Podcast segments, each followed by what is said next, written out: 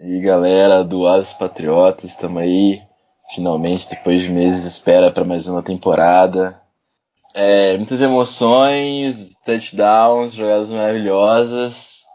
E nós, os Patriotas, também queremos vergonha na cara e voltamos com um podcast aí para falar sobre os elencos de cada um dos times, falar sobre a próxima rodada aí da NFL, né? E vamos ver se a gente consegue ter a decência de fazer mais podcasts, né? Porque a gente sabe que vocês adoram.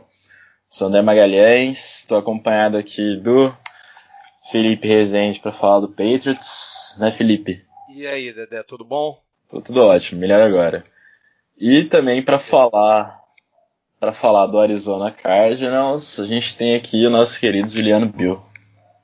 Bom dia, boa tarde, boa noite ao torcedor do Patriots, ao torcedor do Cardinals. Estou muito animado aqui para fazer esse podcast. Estou esperando essa temporada da NFL há muito tempo já. Estava meio desanimado porque o Cardinals não tá lá essas coisas, mas agora estou feliz. Eu quero ver futebol americano, bola, bola oval e é isso aí mesmo. Bom, vamos começar falando, né?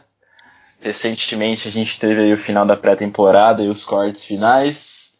Então, os elencos de 53 jogadores de Patriots e Cardinals, assim como do resto da liga, já estão prontos. Então, vamos dar uma geral, falar das novidades, quem pode surpreender, quem que tá embaixo, pontos fortes, pontos fracos de cada time. E a gente começa é, dando preferência para os mais velhos. Então, a gente vai falar do Cardinals primeiro. A palavra aí, o Juliano Bill. Bom, esse elenco do Cardinals, que é 53-man roster, mas que até o presente momento tem apenas 52 jogadores.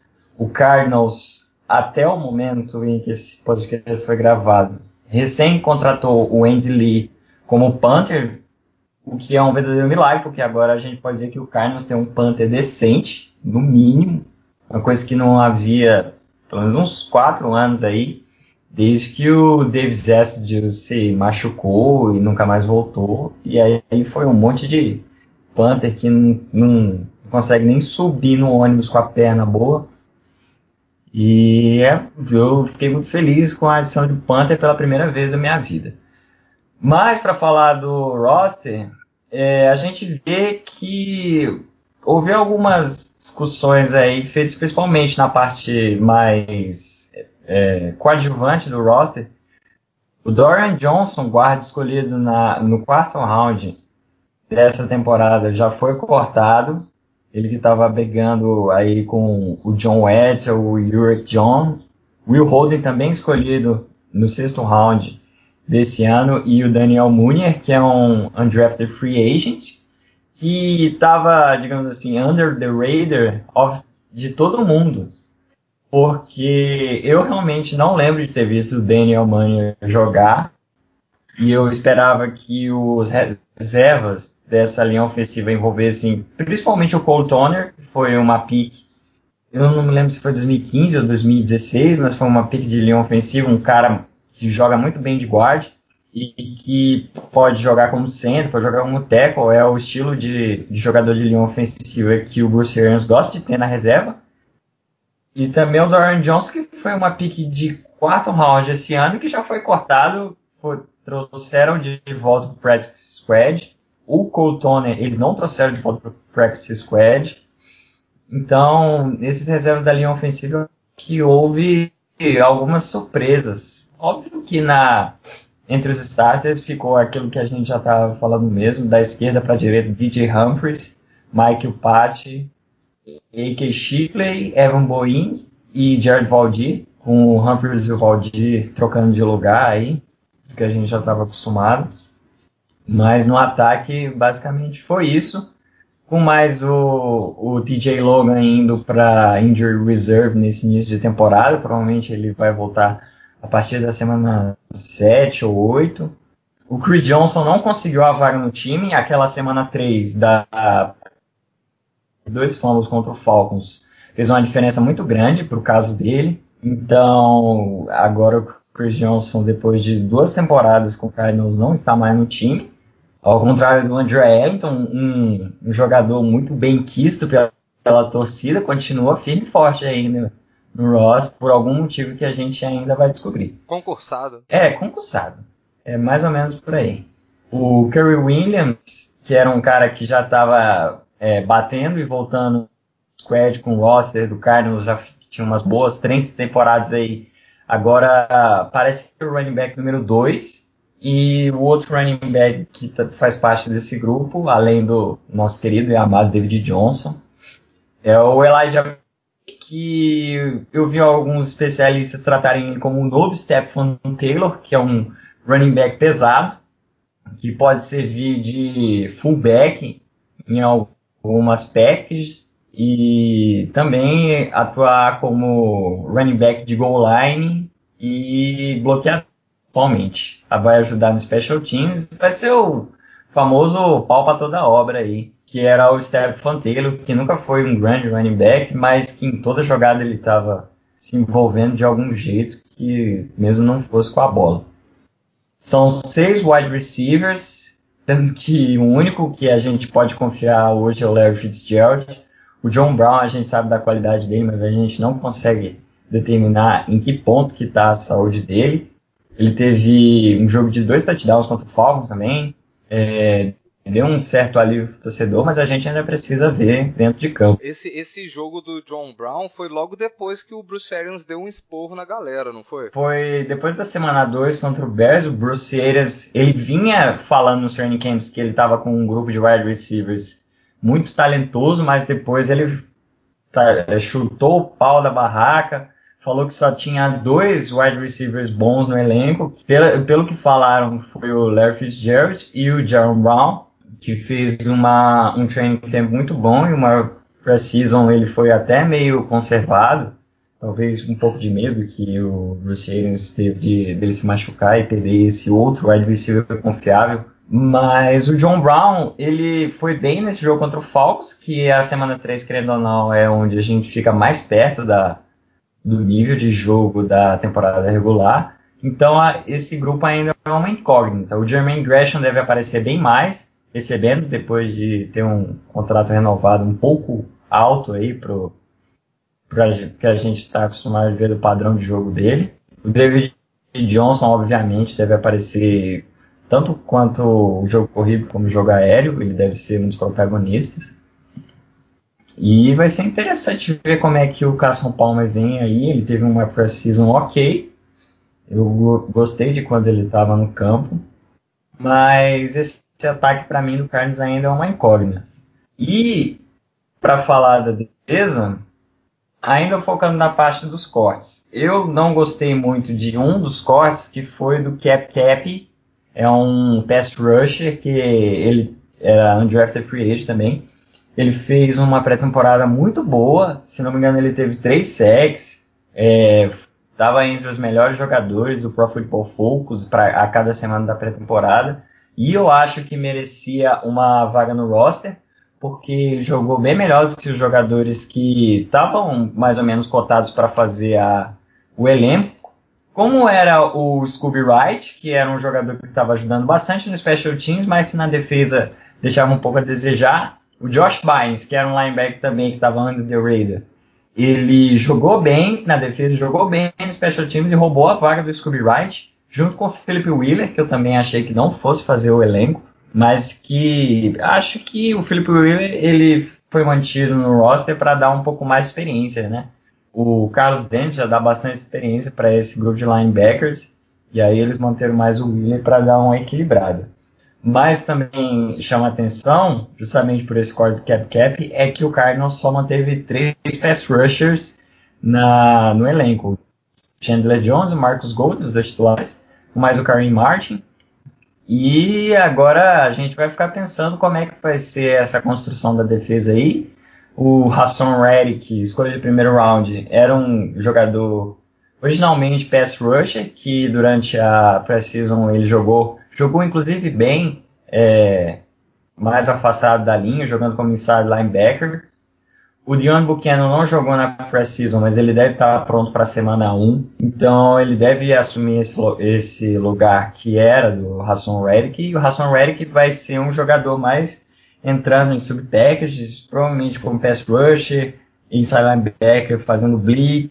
vai ser interessante como eles vão usar esse jogador que é bastante dinâmico, pode ser uma ameaça no pass rush e também é, defendendo o passe. O grupo de cornerbacks, pelo visto, vai com o Justin Bethel de titular, né?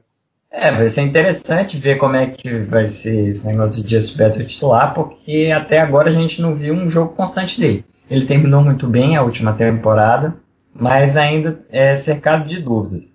Ele chega a ser inconstante na maioria das vezes. Ele, ele não consegue ter jogadas boas em seguida. Dentro de um jogo ele pode ter algumas jogadas, uns 3, 4 assim, é, que você olha e fala que ele fez uma boa jogada, mas no geral é ele sendo queimado e o tamanho dele também faz mal para o jogo dele, ele não consegue essa sequência. Vamos ver se agora, depois daquele esporro que o Bruce Arians deu nele ano passado, ele é. parece que juntou, juntou as peças ali, começou a jogar bem. Vamos ver se ele continua nessa pegada.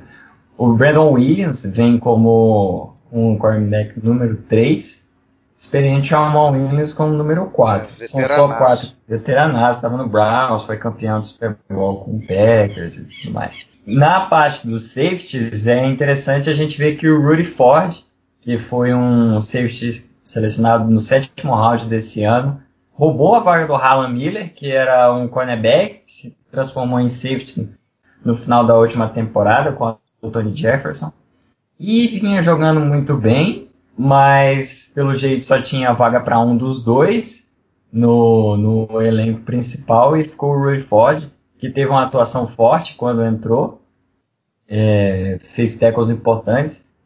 Dizem que na semana 4, o jogo contra o Broncos, famoso 32 que o Carlos levou em casa, semana 4, que não precisa nem falar.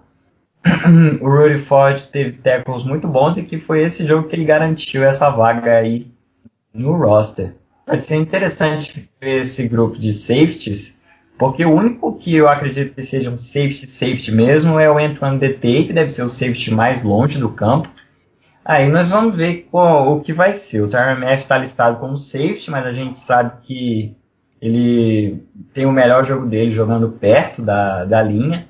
Eu não acho que vão colocar ele como um strong safety ou coisa do tipo. Eu acho que ele vai ser mais usado como um slot corner, defendendo bem a corrida, indo na blitz, defendendo bem também os, os slot wide receivers é, é, onde ele se sucede melhor. E nessa pré-temporada eu gostei muito do que eu vi dele. Ele teve duas interceptações, uma contra o Bears e outra contra o Falcons. Foi um jogador que mostrou bastante velocidade.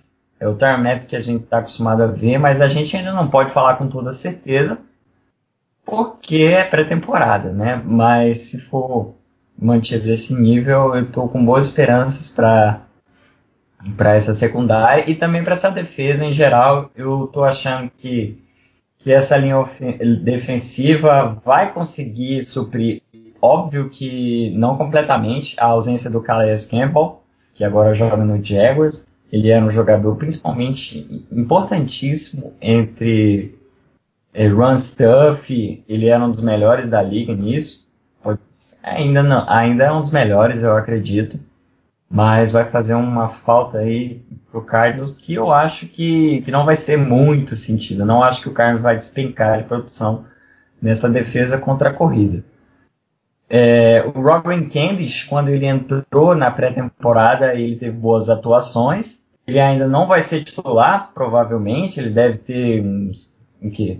15 a 30 snaps por jogo para começar na pegada de titular. Ele teve muito poucos snaps na, na temporada de rookie dele. E eu tô com esperança de que ele possa ajudar essa linha defensiva. Mas é um, uma linha defensiva que não tem um grande nome agora, nesse momento, mas tem uma boa rotação. São jogadores que a gente já conhece. O Rodney Gunter, o Josh Mauro, o Corey Pires, são jogadores que, que são sólidos. Frosty Rucker, que não vem tendo boas atuações, mas é um jogador experiente, já faz parte do elenco. Se não me engano, desde quando o Bruce Arians veio para Arizona, é um grupo que eu gosto e que eu tenho certa esperança. Então, para mim, a, a, análise que eu tenho dessa pré-temporada é que de um ataque precisa de uma, um teste de verdade talvez dois jogos fora de casa para começar a temporada seja um bom teste, apesar de que a defesa do Lions e a defesa do Colts não são entre as melhores da NFL, mas por ser dois jogos fora de casa é, é um bom desafio. E, e, na defesa eu acredito que jogar fora de casa contra o Lions, que tem um ataque muito forte, pode ser já um, um choque aí para essa defesa que eu acho que, que vai ser muito boa nessa temporada. Foi a melhor da NFL em sexo no último ano. Não chegou a ser a defesa de 2015, quando o Cardinals foi um dos melhores times da NFL. Mas também não foi tão ruim assim. A gente sabe que muito do, das derrotas do Cardinals a gente pode colocar na culpa do Special Teams. Special Teams que mudou os especialistas, né?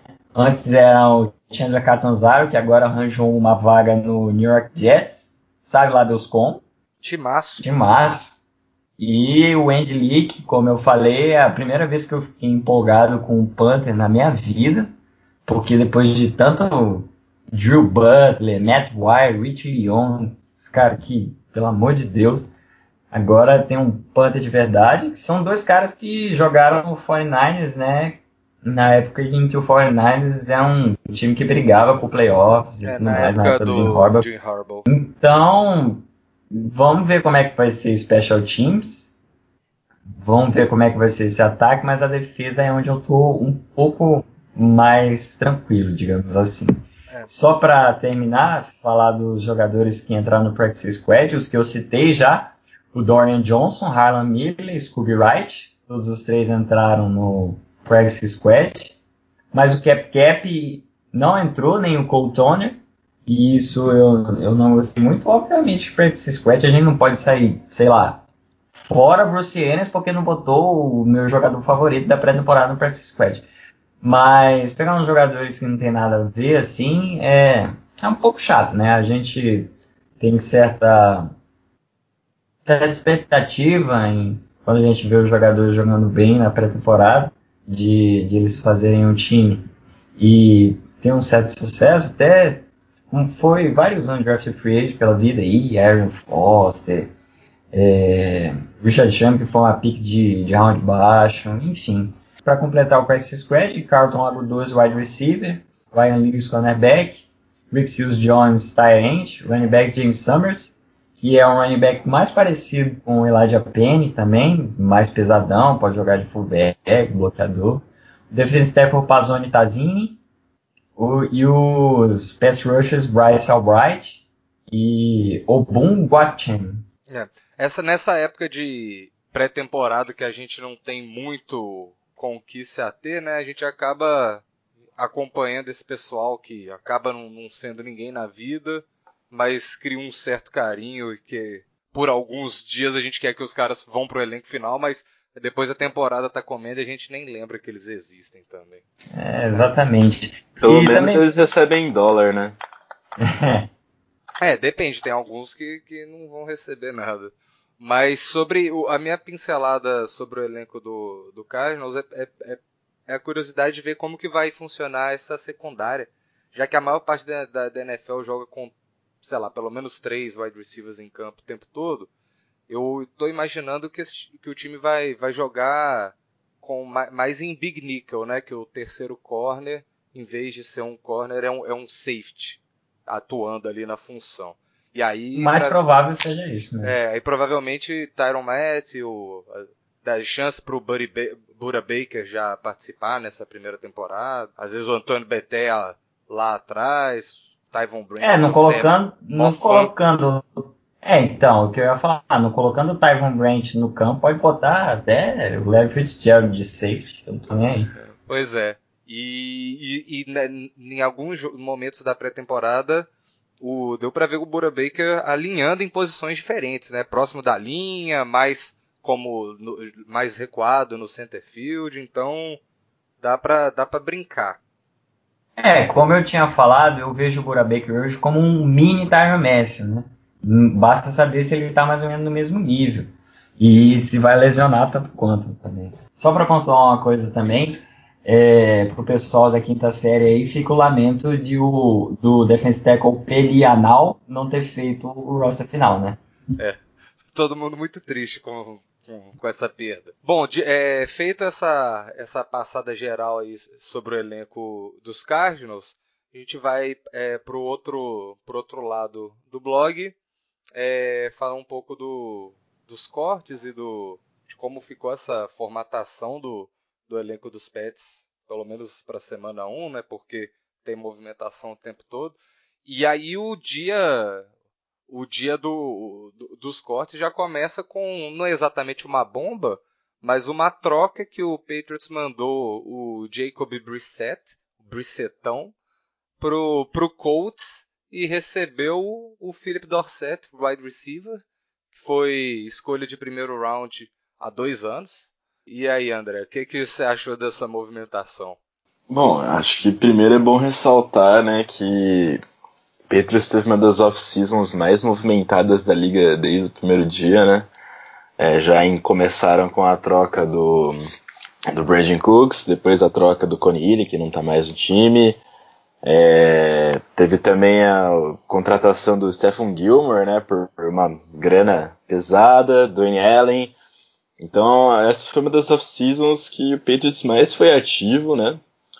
É, até agora continua sendo, além das trocas com o, com o Colts, teve também a troca pelo Johnson Bademose do Lions, jogador de special teams e cornerback. E também aquele ferinha do Seahawks. É o Cassius Marsh. Cassius Marsh, isso. Além de terem mandado o Justin Coleman para Seattle também. Um detalhe também sobre essa troca do Brissett, né? É que na semana 2 a gente tem Colts e Cardinals lá em Indianapolis. O Colts vai começar jogando a semana 1 um com o Scott o Underlook não se recuperou. Existem especialistas que dizem que o Luck, para voltar a jogar, ainda tem que esperar mais umas 4 a 5 semanas. E dependendo de como jogar o Tolzien, eu não duvido nada que o nosso amigo Brissett estreie contra o Cardinals na semana 2. A gente fica com os dedos cruzados, né? Para que isso aconteça. É, pela, pela diversão. Tem que dar.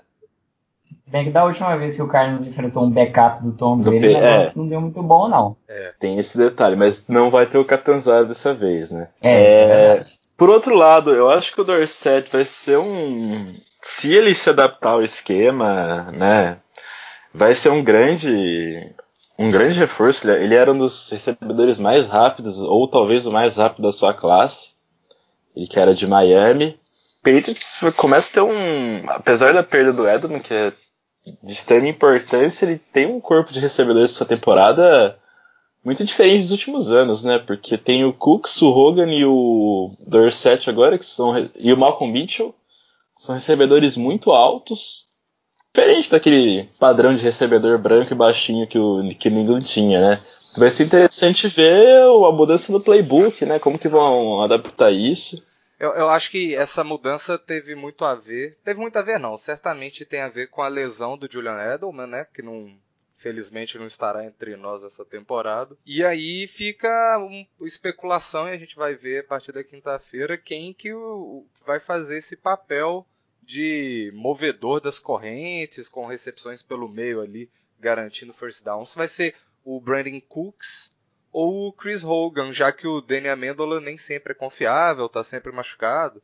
Talvez a, a especulação inicial fosse do Amendola ter mais snaps é, com a lesão, mas com, como o time procurou essa troca, provavelmente quer usar o Philip Dorset como um, um decoy né, de velocidade é, e abrir espaço no underneath, né, nas rotas mais curtas ou pelo meio, e aí talvez trabalhar o Brandon Cooks aí, o Chris Hogan, que já teve um papel importante no, na semana 3 da, da, da pré-temporada. Eu acho que pro Brandon Cooks essa essa mudança pode até ser positiva, já que ano passado ele criou caso em New Orleans reclamando que ele estava com poucos passes na direção dele. E se ele tiver um papel mais no slot, mais fixo em algumas rotas curtas, assim, do jeito que esse ataque do Patriots funciona, ele vai acabar recebendo a bola mais do que do que era o inicialmente planejado. É, e além disso, tem que levar em consideração que o Hogan, desde o ano passado, jogava como wide out, né? Então, Sim. às vezes, a chegada do Dorset pode ser para funcionar com o out do outro lado, ou ele ou o Mitchell, e ajustar o Cooks para essa função de slot. Mas agora falando propriamente do, do elenco, né? É, vamos lá. Talvez esse ataque seja o ataque dos peitos com mais opções, mais alvos por Brady desde talvez 2011 ou 2007. Acho que pode ser comparado, né? Sim. A gente tem de quarterbacks Tom Brady, Jimmy Garoppolo, nenhuma surpresa. Aí running back, Mike Gillisley, James White, Rex Burkhead, John Lewis e o Devlin de fullback. Surpreendentemente, né? O Bolden foi cortado, ele é. que era um dos crushes do Bill Belichick. É, mas é provável que volte, porque Eu... que vai abrir, deve abrir espaço no elenco para colocar uh -huh. o pessoal na lista de contundidos que podem retornar, né? E aí a vaguinha do Bolden tá garantida. E só nesse grupo a gente já vê um estilo consolidado de running backs que, que desempenham mais de uma função, né? O, tem o John Lewis, que acho que é o principal para com a para o jogo terrestre mesmo, principal nome, agora que o Blount saiu. James White, que foi um dos salvadores no, no, Super Bowl contra o Falcons, né? Com certeza com a lesão do Edelman vai ter mais snaps. E os dois novos nomes, né? O Mike Gillisley, que jogou em Buffalo, jogou bem. Não participou muito da pré-temporada porque ele estava lesionado, mas o pouco que ele jogou mostrou bons sinais. E o Rex Burkhead, que veio do Cincinnati Bengals, que na pré-temporada foi uma grande surpresa. Foi um. Acho que foi o jogo da semana 2. Contra os Texans. Contra o Texans, isso, que ele teve dois touchdowns, ele foi muito usado para check down, desempenhando uma função tradicional desse running back do Patriots, que é. Já foi feito por Woodhead, por próprio James White, Shane Vereen e muitos outros mil nomes. Kevin aí. Falk. É, esse acho que foi o precursor, é. né, da, desse estilo de running back. Só comentar um pouco desse backfield. É, eu acho que a gente não, não dá para esperar que tenha um titularzão absoluto assim, já que os Patriots sempre jogam conforme o adversário. Mas eu acho que o Gillisley chegou para ser o running back de red zone e, e para ter as carregadas que eram do LeGarrette Blount ano passado. O Rex Burkhead também tem uma também tem um, um, um, tipo parecido, mas ele me surpreendeu nos jogos da pré-temporada pela velocidade, pelo que eu tinha visto dele de tape até então, eu achava ele um jogador lento e até que mostrou uma certa explosão. Dion Lewis que foi um pouco apagado voltando de lesão ano passado, pode ser que esse ano volte mais inteiro, mas eu não não, não sei se eu tenho muita expectativa para isso. O meu palpite é que o James White supre um bocado a falta do do Dylan Edelman, porque ele teve uma evolução muito grande ano passado, teve seis touchdowns durante a temporada regular recebendo a bola e sempre mostrou mãos seguras, é um jogador muito rápido. Agora está criando um pouco mais de, de coragem para ir para o contato, acho que pode pode suprir a falta do Edelman, porque mesmo tendo jogadores rápidos entre os recebedores, poucos dele têm capacidade de drible, né, de com a, com a bola nas mãos e o James White, por ser muito rápido, eu acho que ele e o John Lewis podem ter essa função parecida com a do Edelman, mas eu acho que o, hoje eu confio mais no, no físico do White do que no Lewis. Eu gostei muito desse seu termo de mãos seguras, né? Acho que na vida tem momentos que a gente precisa mesmo de mãos seguras. Pois é. O Lewis ainda é, é um pouco uma incógnita, justamente por causa dessa questão física. Inclusive, se eu tivesse que apostar em alguém para ser aquela trade surpresa do Patriots no meio da temporada ou no começo, eu apostaria nele até, é, até um com a chegada é um do Gilles e do Burkhead. Até porque se o Bolden voltar pro elenco mesmo, já são cinco jogadores do backfield, com o Bolden seriam seis. É uma, uma quantidade Sim. pesada pro que normalmente carrega o elenco. Agora passando de, para mais outros skill players, vamos falar de Tyrants e wide receivers de uma vez, né? Tyrants a gente está com três, Rob Gronkowski, dispensa apresentações, Dwayne Allen, que chegou da troca com o Colts, por uma escolha de quarta rodada, se não me engano, o Jacob rookie Hollister. Jacob Hollister, né? Que o torcedor do Peito pode ter sua camisa da Hollister esse ano. Sim. Que também surpreendeu na pré-temporada, foi um alvo seguro ali. E de recebedores, Brandon Cooks, Chris Hogan, Amendola, Malcolm Mitchell, Philip Dorsett e o Matthew Slater, só que todo mundo sabe que o Matthew Slater não joga. É, ele é concursado também no step. Ele é improvisado de, de recebedor, né? Pois é. é bom, o, a gente já comentou quando a gente estava falando sobre a troca, eu acho um, grupo muito bom, versátil, né? É, a gente não viu muito do Dwayne Allen na pré-temporada, entrou mais para bloquear. É, o interessante é que dá para dá pra imaginar a dá para imaginar muitas formações diferentes para o McDaniels com, com esse ataque. Às vezes entrando com dois jogadores, dois running backs ou dois dois tight ends ou todo ou, ou ainda com dois tight ends e running back, mas todo mundo aberto para receber bola, tentando confundir a defesa, criar mismatch, que basicamente é o, é o que o ataque do Patriots faz, né? Movimenta os jogadores até encontrar a situação mais favorável para um passe rápido normalmente.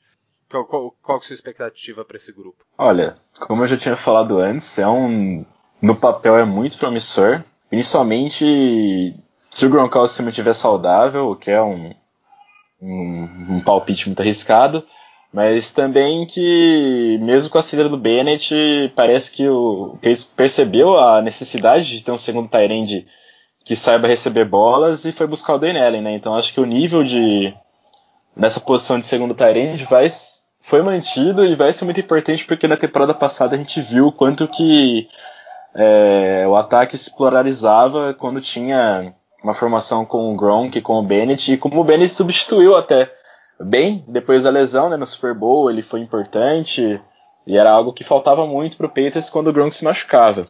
É. É, os dois também são muito bons para o jogo corrido, o Gronkowski é um monstruoso, então por mais que não tenha aquele running back powerhouse, né, como podia ser o Blount, eu acho que o sistema pode favorecer, porque se você escalar um, uma formação com Devlin, Gronkowski e Dwayne Allen, você vai ter muitos bloqueadores muito bons. Isso acaba abrindo os caminhos para os running backs. E na parte de recebedores, como eu já falei, mudou o perfil. Agora, também coincidindo né, com o Brady ter melhorado muito o seu passe para mais de 15 a 20 jardas para cima, né, os, os passes de profundidade.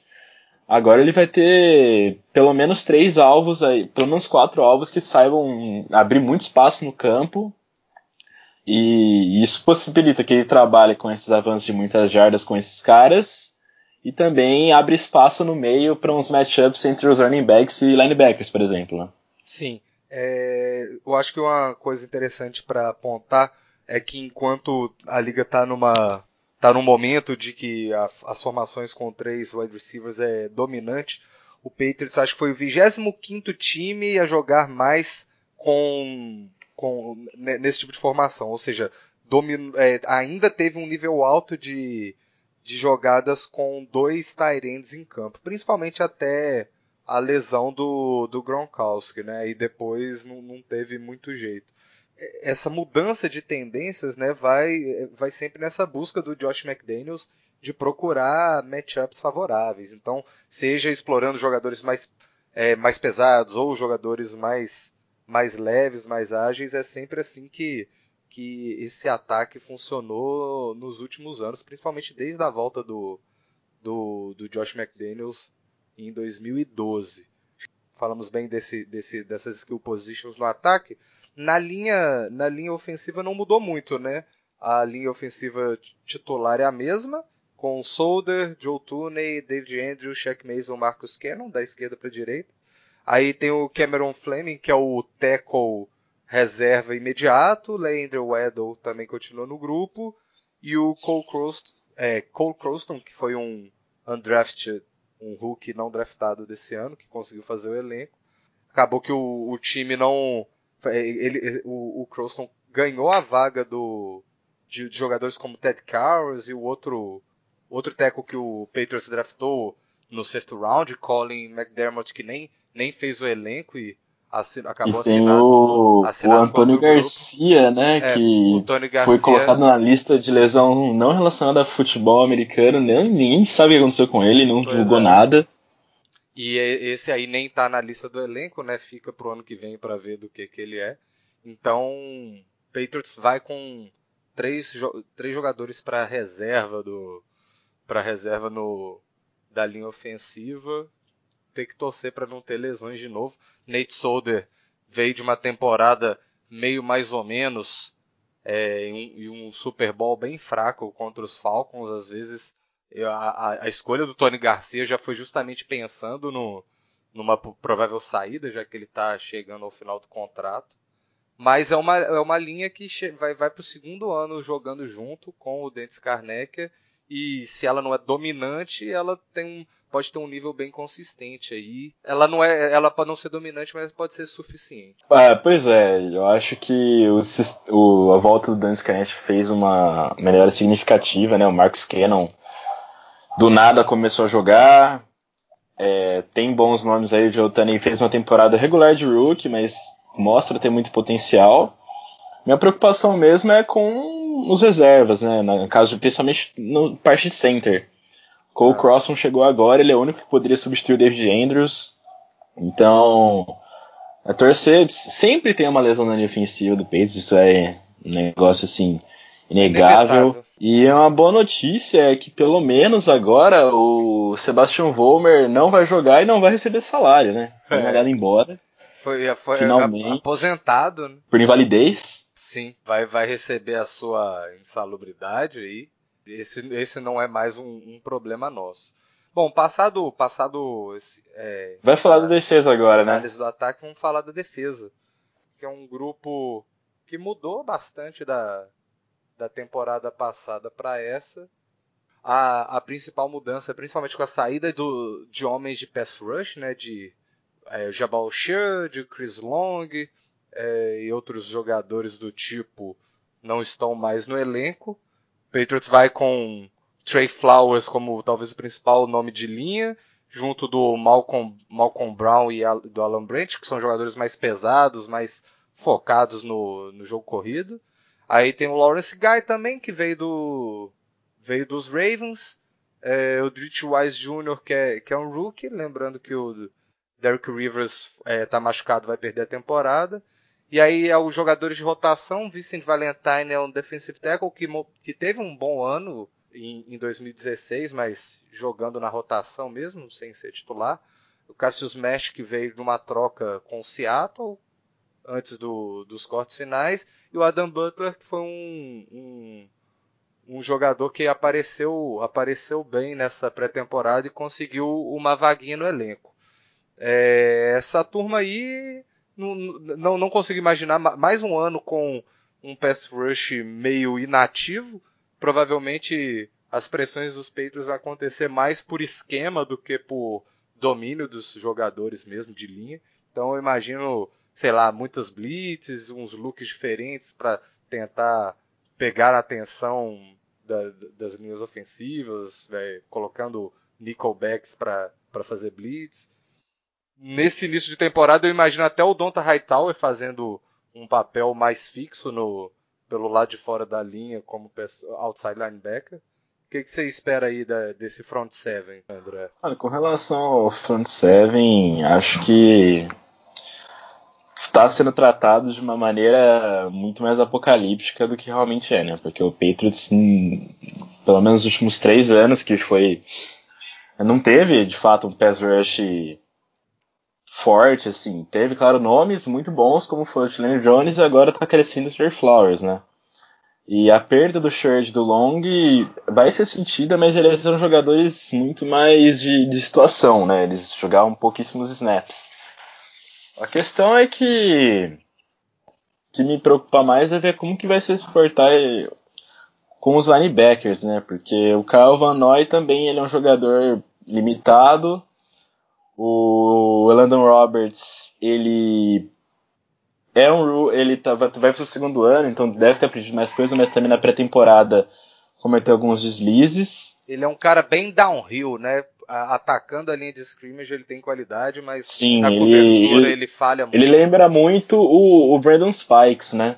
é, é, muito exato. porradeiro, mas não tem muita noção de cobertura. É, ele lembra muito o Jamie Collins, mas sem ser bom. E o David Harris, né? Tô, tô curioso para ver, porque ele é veterano, né? Veio do Jets. Vamos ver como que ele vai. Se ele vai conseguir ter um protagonismo. Eu acho que ele vai segurar um, a onda aí na, na, cobertura, um jogador que historicamente é bom disso e, e, e é um grupo que, que é, é, falho nisso, nunca foi o forte do, Don, do Donta Hightower cair na, na, na marcação de passe. O Kyle Van Noy ano passado mostrou fragilidade nisso, o Orlando Roberts a mesma coisa. Então, nesse sentido, eu acho que ele vai ter, vai ser importante em, em situações óbvias de passe, entrar como um cara ali no para ficar no meio, cobrir um tight end, um check down de um running back, algo do tipo. Mas então, eu acho que, como você tinha falado, vão deixar a pressão para esquema e para compensar essa perda de. Só para é, e para completar nesse grupo tem o Marcus Flowers que veio de uma troca com os Bengals, que basicamente é um jogador de special teams, que na, na semana no ano passado quando os Patriots enfrentou Cincinnati, o Belichick já tinha elogiado o desempenho dele como jogador de special teams e como o Belichick é bem é, dá muita importância para os times especialistas. Eu acho que é, é, para ele é uma adição importante, mas imagino que no time de defesa tenha algum impacto. E o Harvey Lange jogou como esteve presente como defensive end, outside linebacker é, em alguns jogos da, da pré-temporada, mas eu, eu não vi nada demais. Como ele fez o elenco, né, aquela coisa que pode ter saltado aos olhos do Belichick, mas pelo menos em campo eu não vi muita coisa. É, então, Harvey Land, acho que ele foi pego agora, né? Ele é muito cru. Teve um jogo contra o Texas, se não me engano, que ele foi muito mal e os especialistas, os repórteres cobrem, eles falavam, ele tá muito cru ainda.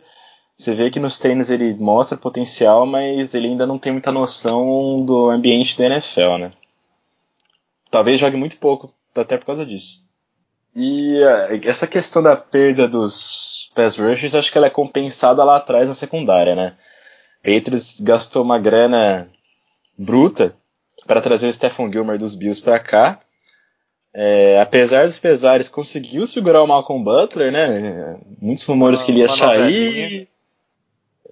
Ficou essa apreensão, o Malcolm Butler ficou. E acho que desde Reeves e, e, e Browner, o Patriots tem uma dupla muito forte de, de cornerbacks, 1 e 2, né? Logan Ryan saiu, mas eu acho que com a chegada do Gilmer não vai ter tanta falta. O Eric Rowe vai ser o terceiro cornerback. Também jogou muito bem na, na temporada passada e eu acho que ele até vai jogar mais snaps por causa daquela questão compensatória, né? Que se ele jogasse X snaps, a, a pick que iria para o Eagles seria de um valor mais alto. E acho que por isso até o Belichick segurou um pouco ele. E agora deve ter uma função, deve ter um pouco mais de protagonismo no time, principalmente sendo o Nickelback. Não, deixa eu só comentar um pouquinho desse grupo. Eu acho que o Jonathan Jones é o, é o jogador mais com mais talento para atuar aí na, na função de Nickelback, né?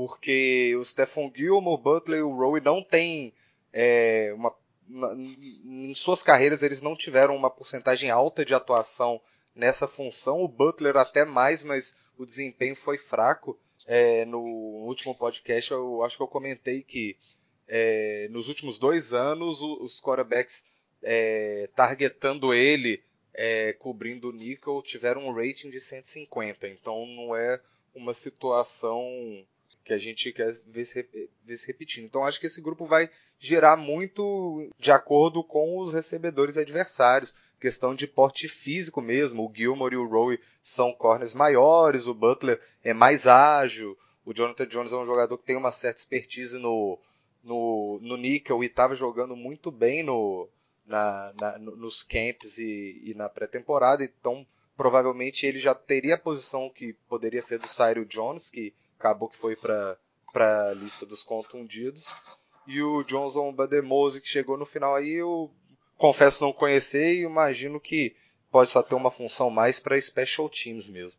É, o Bademose é um adendo que quando ele foi contratado, muitos repórteres que cobram Patriots já tinham mencionado o valor dele para special teams, então acho que provavelmente vai ser isso, até porque o, o Brandon King é, ou Nate Ebner, ainda existe a discussão que um dos dois, como eles são muito utilizados para para a posição de safety, eles seriam, eles poderiam sair do time. O Johnson Bademos já faria essa transição. E de safety também não muda, não muda nada no passado. McCarthy, Patrick Chung e Darren Harmon.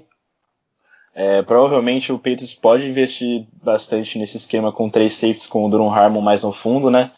Ele que ainda é muito bom na cobertura, mas é limitadíssimo para tackles e principalmente no campo aberto, no Super Bowl foi evidente isso. Mas uma dessas, além de, do Evan e do Brandon King, tem uma, um dos jogadores que considera uma das maiores recepções do elenco, que é o Jordan Richards, né? É.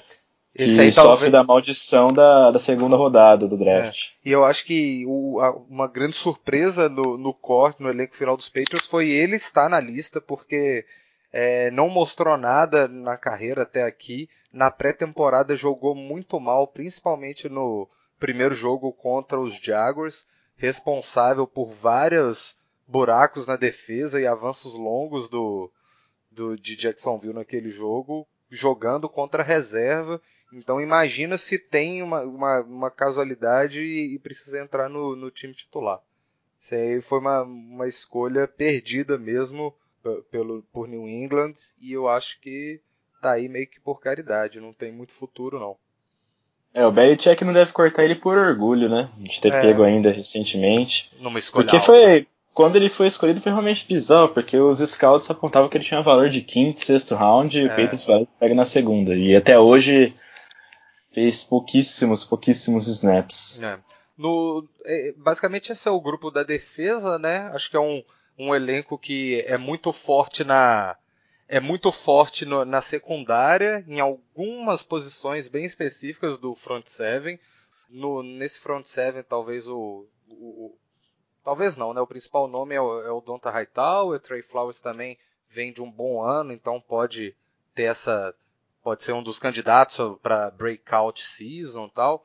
O Alan Brent e Malcolm Brown são jogadores focados na na defesa de corrida mesmo, não contribuem muito para o pass rush, mas são muito importantes nessa rotação de linha do Matt Patricia. Então, não é, é uma defesa provavelmente chata, porque ela não gera muita pressão, não gerou muitos turnovers no último ano, mas se a secundária jogar com o nome que tem, vai ser muito chata, porque é a cobertura, é, como a gente sabe, né, a, é a cobertura boa que gera sec que força o quarterback segurar mais a bola e acaba dando, dando tempo para a defesa chegar. Então pode ter que pode podemos ver um, uma alta na produção do front seven por causa do, dos bons jogadores na, na cobertura lá atrás. No, no, no, Special Teams não mudou muito, né? Fica o Stephen, Stephen Gaskowski, que vem de um ano ruim, perdendo vários é, extra points, mas ter a confiança da galera, tá aí ainda com o time. O Panther Ryan Allen, que é um bom jogador, e long snapper também, Joe Cardona volta para mais uma temporada. É, um destaque negativo é que apenas um jogador do draft vai, vai, vai, vai para campo nessa temporada, que é o Ditch Wise Jr., o defensive end, mas também por problema de lesão, né, que o Tony Garcia e o Tony Garcia e o Derek Rivers não, não estão disponíveis. Mas por outro lado, o time fez um, um bom achado no, entre os rookies não draftados, que vão ter quatro no elenco final, que é o jogador de linha ofensiva Cole Croston, o Harvey Lang linebacker, que a gente já comentou há pouco, Jacob Hollister Tyrande o Adam Butler, que é, apareceu bem, jogador de linha defensiva, na, apareceu bem nessa pré-temporada. É, alguma consideração final sobre esse elenco, André? Tem que ver quem vai ser o retornador de punts do time, né? Sem é. Adam e Cyrus Jones, ambos no departamento médico, ainda é uma incógnita que só vai ser resolvida no próximo contra o Chiefs mesmo na quinta-feira. É, para punts eu imagino o Amendola mesmo, mas para retornar kickoff, é, o Philip Dorset retornou alguns chutes enquanto estava nos Colts. Ano passado teve o Dion Lewis também retornando chute, embora tenha deixado uma bola no chão nos playoffs. É, no mesmo jogo que ele teve um touchdown retornando, então é aquela coisa meio 880, mas eu acho que é isso aí. Então, é essa turma mesmo. Isso aí, galera. Agora a gente vai falar um pouco do, do jogo, dos jogos da semana 1. Então vamos começar do Cards, que foi quem a gente começou falando. O, Opa! O, os Cards vão a Detroit enfrentar o Lions. E o que, que a gente pode esperar para esse primeiro jogo, Bill? Bom, o Cardinals e Lions é um jogo que vem se repetindo muito nos últimos anos. Eu estava lembrando antes do, do, podcast começar, o Cardinals jogou contra o Lions em 2012, que foi aquela temporada que começou com quatro vitórias e teve 11 derrotas em 12 jogos, porque a vitória foi justamente contra o Lions. que o Vinny Wells teve três touchdowns. Aí já vem 2012, 2013 o Cardinals ganhou em casa, 2014 o Cardinals ganhou em casa de novo. Drew Stanton, se não me engano, foi titular naquele jogo de 2014. 2015 o Cardinals ganhou fora de casa, que foi de casa, mas o Cardinals jogou facilmente naquela temporada e 2015 foi um passeio. Dan Orlovsky chegou a entrar naquele jogo pelo Lions. Foi um jogo muito tranquilo para o Cardinals. Esse sim, eu acho que vai ser o jogo mais difícil que o Cardinals vai ter contra o Lions nos últimos anos. Eu acho que agora é um, um elenco mais, digamos assim, mais batido, mais sofrido pelas derrotas nos playoffs. Então acho que eles vão procurar é, começar essa temporada muito forte. Eu gosto muito do ataque do Lions, desde o Matthew Stafford, que recentemente se tornou o quarterback mais bem pago da, da liga o, as opções de recebedores, não só o Golden Tate e o, e o Marvin Jones, mas também o Eric Ebron, que é um tight muito veloz, tem o, o Theo Riddick, que sai do backfield e faz várias recepções, chegou lá o tal do Kenny Golladay, que é um rookie que parece que jogou muito bem na, na pré-season. Jogou mesmo. Então, e para adicionar com essa linha ofensiva que já era boa no ano passado e agora adicionou o TJ Lane e o Rick Wagner. Então, eu tô esperando um matchup muito bacana do ataque do, do Lions contra a defesa do Cardinals. Provavelmente vai ser o mais legal de assistir nesse jogo. Eu espero que o Patrick Pearson vá marcar o Marvin Jones, porque é um recebedor de maior estatura. E o Golden Tate, que é um que não é de tanta estatura, mas é um jogador bastante físico, talvez seja um matchup melhor para o Tyron Matthew e o Justin Battle se resolverem entre eles ali. Vai depender de aonde vai alinhar o Golden Tate. Provavelmente se ele alinhar pro lado, mais para o slot, vai ser o Tyron Matthew. Vai ser também curioso ver se o Kenny Golladay alinhar em cima do Justin Battle, que é um cornerback pequeno, quem gosta, se não me engano, ele é 6'2", 6'1", assim, ele é um cara grande. Vai ser meio osso esse matchup aí. Tem que ter sempre o safety atrás, provavelmente vai ser o Antoine DT, a gente possa ver o próprio Rudy Ford. E quanto a, ao jogo corrido, eu a gente tem sempre essa impressão de que o Amir Abdullah uma hora ou outra vai estourar, mas ele sofreu com lesões nos últimos anos. E vai ser interessante ver como é que essa linha ofensiva tão forte vai poder ajudar o Amir Abdullah a se tornar o running back que o Lions espera dele. Quanto à, linha defensiva contra essa linha ofensiva do Lions, eu não estou muito confiante. Eu acho que vai acabar com o Lions é, colocando vários pontos. Mas a, o ataque do Cardinals é, tem alguns matchups bons aí. O Dersley, apesar de ele ser um bom cornerback, eu acho que o Fitz já leva a sobre ele. Os linebackers do, do Lions ali, que o Jared Davis, que foi um jogador rookie selecionado nesse ano, nas primeiras rodadas, ele teve uma boa atuação no, contra o jogo corrido, mas contra o jogo aéreo ele sofreu um pouco. Talvez o David Johnson saindo do backfield possa levar vantagem nesse Sharp, Tahir Whitehead, é um linebacker que, que tem bastante produção também.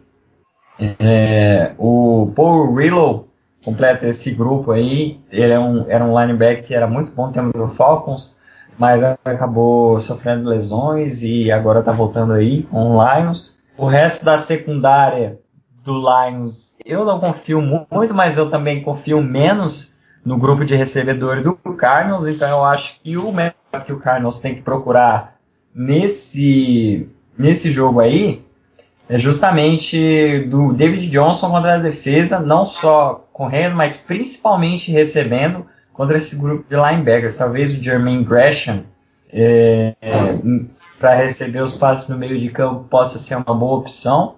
E vamos ver como é que o Larry Fitzgerald vai vai ser tratado, muito provavelmente vai ser uma double coverage toda hora. Ainda mais se o John Brown não estiver no nível que a gente espera. E eu acho que vai ser um jogo de bastante pontos. Até eu, olhando como um torcedor imparcial, deve ser um, um jogo bom de assistir. Eu imagino bastante troca de, de, de liderança. E eu espero que o Cardinals consiga com a, com a vitória, já que são aí, como eu disse, né, desde de 2012 a 2015, quatro vitórias que o Cardinals conseguiu, três delas em casa, essa fora de casa. Mas também vai ser interessante ver como é que o Cardinals começa essa temporada. Vai jogar dois jogos fora de casa no primeiro horário, que a gente lembra que, que equivale a 11 horas da manhã para o horário da costa oeste, que é o horário de Arizona. É muita coisa que tem em jogo, muita incógnita no Cardinals. Eu não, como eu já vinha falando antes, eu até me empolguei agora de, de assistir o time, estou com expectativa, mas até umas semanas atrás eu estava muito querendo ver para crer nesse time. E esse jogo difícil contra um time que foi aos playoffs na última temporada, fora de casa, num horário de 11 horas da manhã, eu acho que é um teste bastante forte para esse Cardinals e vai, vamos assim, é, set the bar, né, para a expectativa do, do Cardinals para esse resto da temporada. Semana 2 vai ser com o reserva do Andrew Luck, seja ele Tolzin, seja ele Brissett. Mas vai ser essa primeira semana que eu acho que vai ser uma prova de fogo para o Cardinals. É, acho que os, os matchups que eu vejo mais interessante nesse jogo do Cards estão na defesa. Estou é, muito interessado em ver como vai ser o embate com, do Golden Tate com o, o Tyron Matthew, principalmente se for, é, principalmente não, né? Se for esse o encontro mesmo, acho que é um, é um jogador de mais confiança no ataque do Matthew Stafford contra um, um jogador que está sempre aprontando assim na defesa do Cards, então vai ser muito interessante ver como que vai se dar esse confronto. O Marvin Jones é, é um bom jogador, mas eu acho que o Patrick Peterson tem condição de pôr ele no bolso.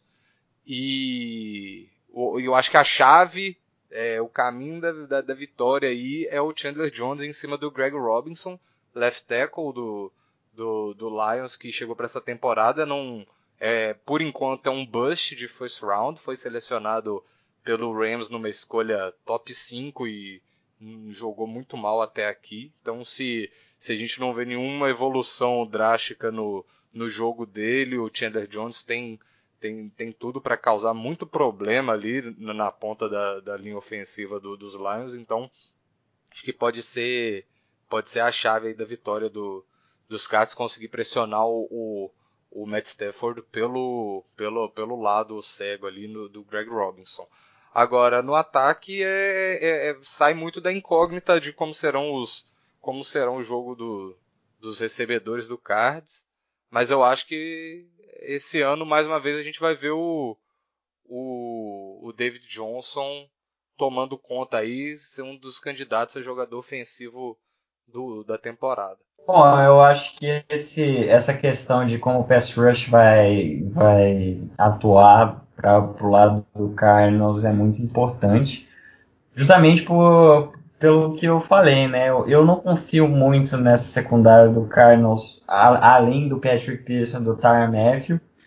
E sobram opções boas de, de recebedores aí no, no, pro Matthew Stafford. Então a chave vai ser pressionar o, o Matthew Stafford, principalmente desse lado do Chandler Jones, que é o lado mais teoricamente mais forte.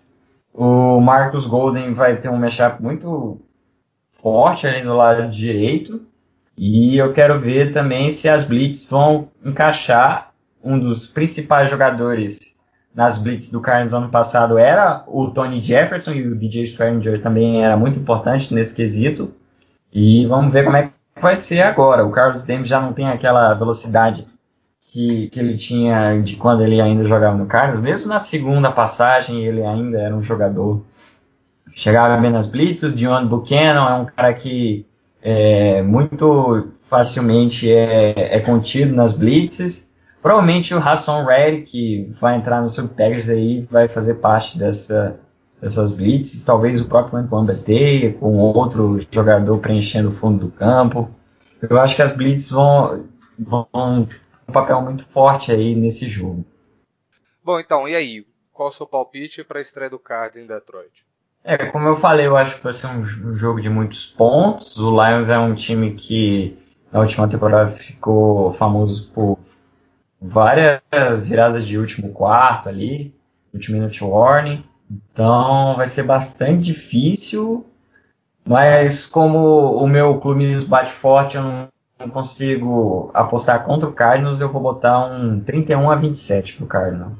É, ô louco. Bom, eu, eu acho que vai dar Detroit nesse jogo. Não vou apostar é, um placar, mas acho que que a, essas dúvidas quanto à secundária do, do Cards ainda é um, é um problema e o Matthew Stafford é um, é um é bom quarterback. Então eu acho que vai dar Detroit nesse sentido. Mas né, a torcida aqui a gente tá com, com o meu avão querido. Agora a gente vai falar do, do outro lado do blog mais uma vez, que é o, o, o season opener, né? Os Patriots recebem, vão inaugurar a quinta faixa de título do Super Bowl, recebendo o Kansas City Chiefs em Foxborough. O que você pode falar desse time do Chiefs, Bill? O que você conhece? O que você gostaria de apontar? Obviamente, a, primeira impressão que a gente tem é de um time muito forte na defesa, foi uma das melhores defesas do ano passado. Um time que brigou por playoffs nos últimos anos. Tem o Andy Reid, que é um um técnico muito experiente, jogadores dinâmicos aí nesse ataque. Perdeu o Spencer Ware, que foi o principal running back do, do time na última temporada, mas ainda tem o Tyreek Hill, que é um jogador que recebendo a, a bola antes da linha de scrimmage ou deep field, retornando punts e, e kickoffs, é um jogador bem capaz de fazer estrago. O Travis Kelce é um dos melhores tight da NFL e eu acho que, que o, a vitória do Patriots passa de, de como eles vão pressionar o Alex Smith, né? E esse jogo, é, esse jogo do Alex Smith que a gente já conhece muito bem, passes curtos, tentar umas jardinhas no, no scramble, bem, bem batido mesmo. Dentro do Thomas também é um running back que pode fazer um certo estrago, junto com o Kareem Hunt, que é um running back que eu gosto bastante, um rookie. E eu, eu tenho muita dificuldade de achar que o Alex Smith consegue uma vitória em Foxborough, sabe? É, não vai além da, da capacidade que o Alex Smith tem como quarterback. É, eu acho que esse ataque do esse ataque do, do Chiefs é muito pragmático. A linha ofensiva não segura tanto a onda assim. Até hoje estão com Eric Fischer, que também está mais para um bust do que para um bom jogador na posição de left tackle que é, é uma boa oportunidade para para a linha defensiva dos Patriots começar com um bom jogo, sem, um, contra, sem jogar contra uma unidade tão dominante assim. Tyreek Hill, um jogador que é, é, perigoso com a bola nas mãos, como você disse, pode esticar o campo, mesmo que o, que o Alex Smith tenha anticorpos que o, impeçam de, de lançar bolas em profundidades. É um, mas é um jogador perigoso que mesmo com os bons jogadores da secundária dos Patriots tem que tomar cuidado. Travis Kelce, você falou, pode fazer um estrago ali pelo meio do campo, que eu acho que é onde a defesa dos Patriots é mais falha. De qualquer maneira, ele em campo, a gente pode ver o, o Patrick Chung, strong safety, tem um papel importante, embora ele não venha de suas melhores temporadas em 2016, mas ao longo da carreira foi eficiente cobrindo Tyrands. Então, se não for ele, pode ser alguma abertura em bracket, de esquema por zona, ou colocando algum, um, algum linebacker acompanhado de safety, alguma coisa do tipo. Mas é provavelmente o jogador que eu imagino mais, mais capaz de fazer estrago constantemente, já que Chris Conley, Albert Wilson são jogadores mais jogadores mais limitados. Caminho para para Kansas City dar trabalho é realmente pela defesa, conseguir stops, conseguir posições boas de campo, impedindo o Patriots de avançar, forçando o three out. Tem uma defesa que rouba bolas com jogadores como Marcus Peters, o Eric Berry na secundária. O Peter, eu não sou um, dos, um grande fã dele, porque eu acho que ele cede muita big play para cada interceptação que ele consegue, mas é um jogador importante nesse sentido. O front seven que tem um veteranaço como o Derrick Johnson, mas o, O, o, Tamba Hali ainda não está pronto para jogar, pra, ao que parece, ainda tem problemas de lesão. Mas o Justin Houston é um jogador é, muito forte no pass rush, que pode causar problema para a linha, a linha ofensiva dos Patriots. O Chris Jones também jogador de def defensive end, mas de, da defesa 3-4 de Houston, muito perigoso, mais por dentro da linha. Pode dar trabalho ali para o Shaq Mason, para o pro Joe, Joe Tully, dependendo do, do, lado que ele, que ele alinhar. Um, é um joguinho chato, assim. Não é, não é, o, não é o adversário mais difícil para abrir a temporada, como foi o Steelers há dois anos, mas é um, é um timinho complicado, assim, de... É, então, eu acho que é um, é um time bem coeso, é um time que vai brigar para os playoffs, mas é, é as dificuldades que passa pelo ataque ali, perdeu o Jeremy Macklin, que era o wide receiver é, mais confiável desse elenco. O Tyreek Hill teve uma temporada boa, mas a gente não sabe como ele vem para a segunda temporada, não dá para dizer muita coisa. E apesar da defesa muito forte, a gente sabe como o Patriots costuma se impor nesses jogos em casa, é, ganhando bem os, as posições de campo, é, apertando a, os ataques para dentro da sua própria red zone para conseguir boas posições de ataque, fazer aquele joguinho de uns dois touchdowns contra dois field goals no, no, na metade do, do jogo e aí administrando. Não acho que vai ser um jogo divertido, mas eu acho que vai ser um jogo bem pragmático, bem Patriots assim para começar a temporada. Deve fazer uns, uns três touchdowns e isso vai ser bastante para vencer o jogo. É, e bem, bem nesse seu palpite, eu acho que para um time ganhar ganhar dos Patriots é, em Foxborough tem que fazer seus 24 pontos no mínimo. É, se não chegar nesse tipo de pontuação, tem que ter uma defesa muito dominante que eu acho que não chega a ser no nível dessa unidade dos Chiefs. Então eu acho que o Patriots ganha num, num jogo chato também, mas sem passeio. É, eu vejo essa defesa do, do Chiefs e é, é um, até um pouco triste ver que essa defesa vai, vai se dispor a derrota logo no início, porque o Chris Jones é um defensive end que eu gosto muito, Justin é um dos melhores pass rushers da NFL, o Dee Ford, mesmo no lugar do Tamba Hali, ele é um pass rusher que, que evoluiu bastante Sim. e que eu estou com certa expectativa para cima dele, é uma secundária firme, né? Não conheço esse Steve Nelson, que é o cornerback número 2, mas o Marcos Pires e o Eric Berry são dois jogadores que a gente já está cansado de ver fazendo grandes jogadas aí. Vão é um safety bom também. Não, não acredito que vá dar trabalho, mas para o resto da temporada é bom a gente ficar de olho nessa defesa do Chiefs e vai ser muito bacana aí é. esse início de temporada. É, o Chiefs provavelmente na, na, na, divisão, numa das divisões mais talentosas da NFL nesse ano, né? Na minha opinião, a AFC West e a NFC South são as divisões mais fortes nesse, pelo menos antes de, da temporada começar. Mas vamos com os dois palpites de Patriots, né? É, para mim eu acho que o Patriots vai fazer o que eu disse, vai se impor cedo, depois é, conseguir mais um touchdown e mais um field para vencer tranquilo. Eu vou chutar aí 24 a 10. É, eu imagino algo do tipo também. Mas acho que é isso. O palpite fica Patriots aqui. O, o André não está mais entre nós, infelizmente. Foi dessa para uma melhor. Mas provavelmente. Deus o tem. Deus o tem. Provavelmente apostaria nos Patriots. É, e no jogo do Cards eu achei que vai dar Detroit, o Bill foi com o Avão. É, algum outro destaque para essa semana 1?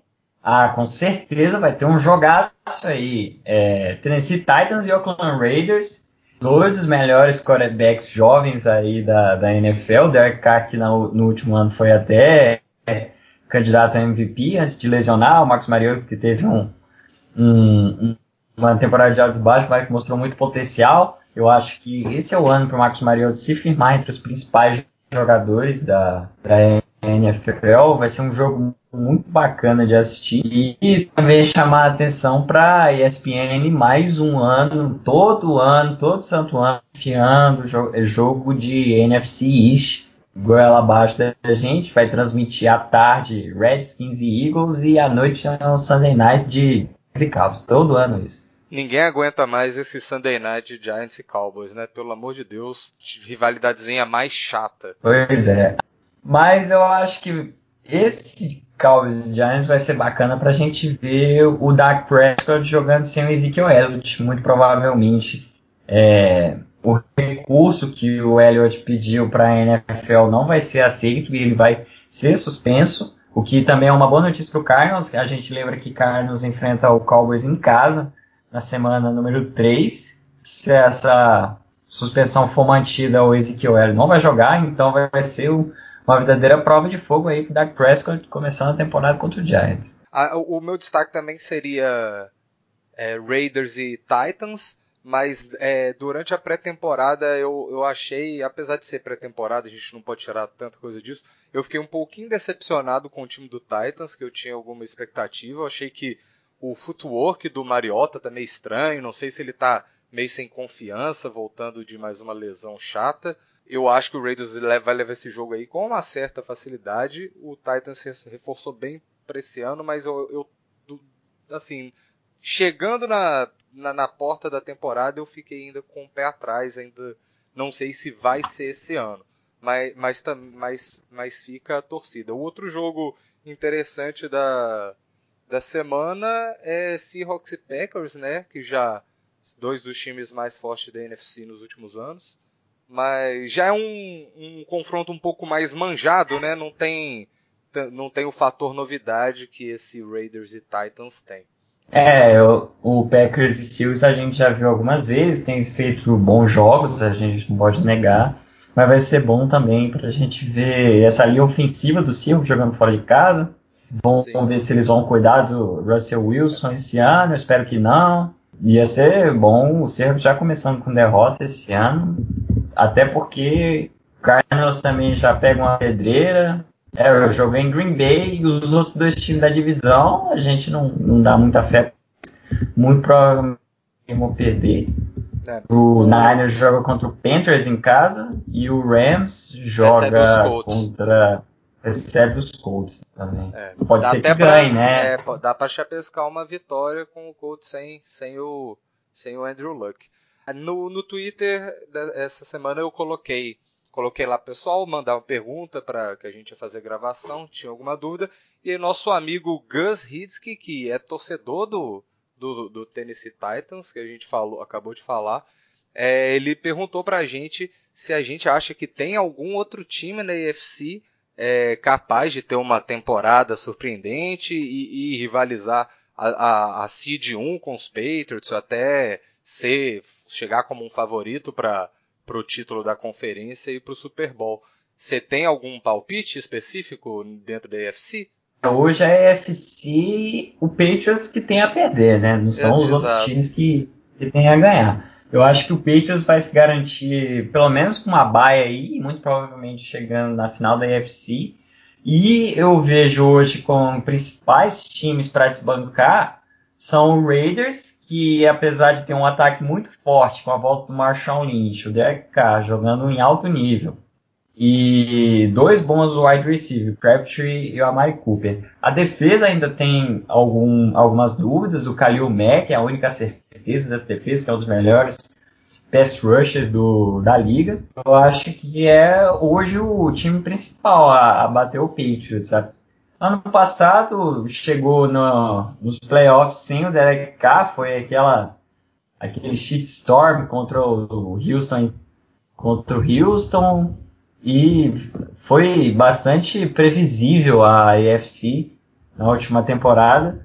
Talvez a gente possa citar o próprio Titans, mas também é um time cheio de, de lacunas ainda a preencher. Fora também o Ravens, que é um time cascudo, né, copeiro, e o Steelers, que tem um ataque muito forte, mas também com algumas dúvidas na defesa. Eu acho que esses são os principais, principalmente Raiders e Steelers, depois vindo aí Titans e Ravens. Eu acho que são as picks mais próximas do Patriots, mas o Patriots ainda sobra dentro da conferência. Para não ser repetido, repetitivo, eu também acharia que o Raiders é um, é um adversário forte com um ataque explosivo. Derek Carr vem de uma temporada que foi candidato a MVP, mas eu acho que a defesa é, é fraca demais ainda para cravar antes da temporada começar como um, uma defesa para desbancar o, o Patriots num shootout numa final de conferência. O Steelers, é, que esse ano tem a volta do Martavis Bryant, né, que é o wide receiver 2, muito veloz, para completar os, os quatro Bs do, do ataque de Ben, Bell, Antonio Brown e o Martavis Bryant. O, Bell, o Le'Veon Bell está fazendo pouco caso, fazendo holdout, querendo um contrato novo. É, eu acho que o Steelers está ligeiramente depois do, de, do ápice desse grupo, porque o Big Ben já deu sinais que não, não, não, vai querer jogar por muito tempo mais, o Bell caçando problema, então e a defesa eu acho que não tá, não, esse grupo ainda não consegue dar aquele passo acima para chegar no nível de fazer um jogo mais chato contra os Patriots. O meu palpite, mas ele tem um si muito grande, que é se a linha ofensiva não fizer uma temporada ridícula, é o San Diego Chargers, que montou um, é. um, um, montou uma defesa muito forte com o Joe Bolsa sendo o jogador defensivo do ano ano passado, tem tudo para ser um dos grandes pass rushers é, nesse ano. O Melvin Ingram é um jogador que complementa bem do outro lado da, da, da, da posição de outside linebacker. Tem jogadores bons pelo meio, bons pelo meio. A secundária é muito forte com o Casey Hayward e com o Jason Verrett. Então, acho que é um grupo muito bom. E no ataque tem o Philip Rivers, que para mim sempre é um dos meus quarterbacks mais queridos da liga. Melvin Gordon fez uma, uma boa temporada no passado até se machucar.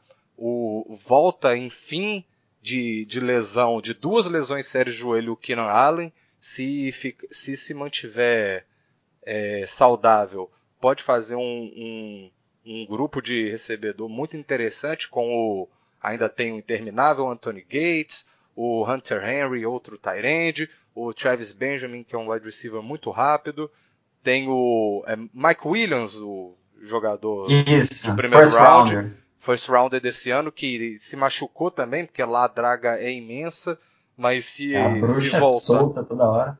mas se voltar pode fazer um grupo de ataque muito muito interessante. E tem aquela coisa, né? O Russell Okung, que é um left tackle que já deu uma rodada na liga, que eu não gosto muito, mas é melhor do que do que o que tinha antes.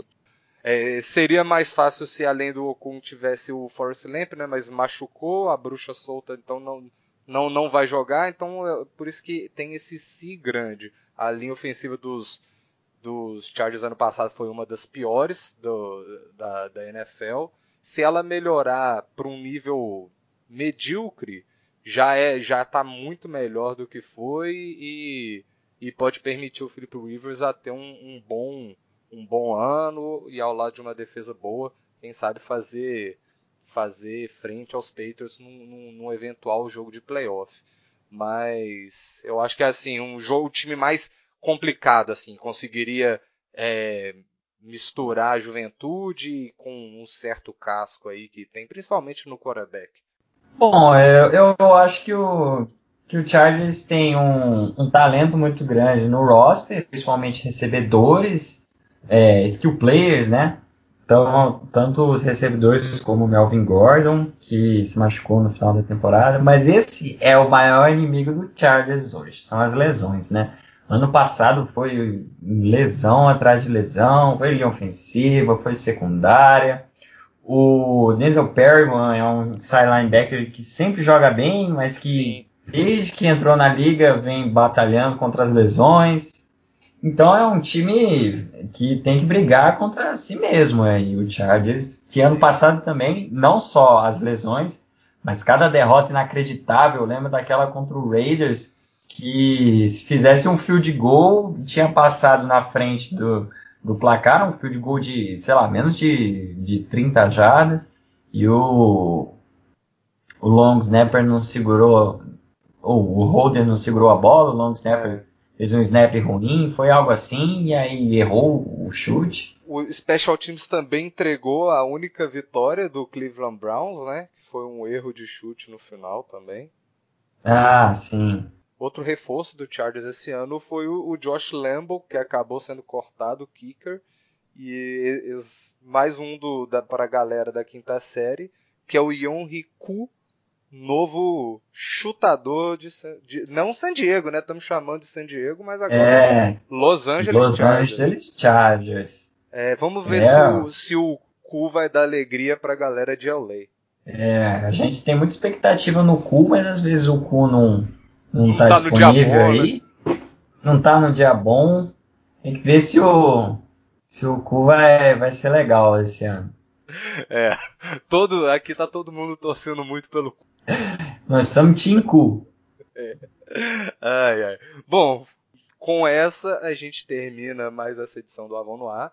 E simbora que a NFL voltou. É isso aí, galera. Bom dia, boa tarde, boa noite e vamos que vamos.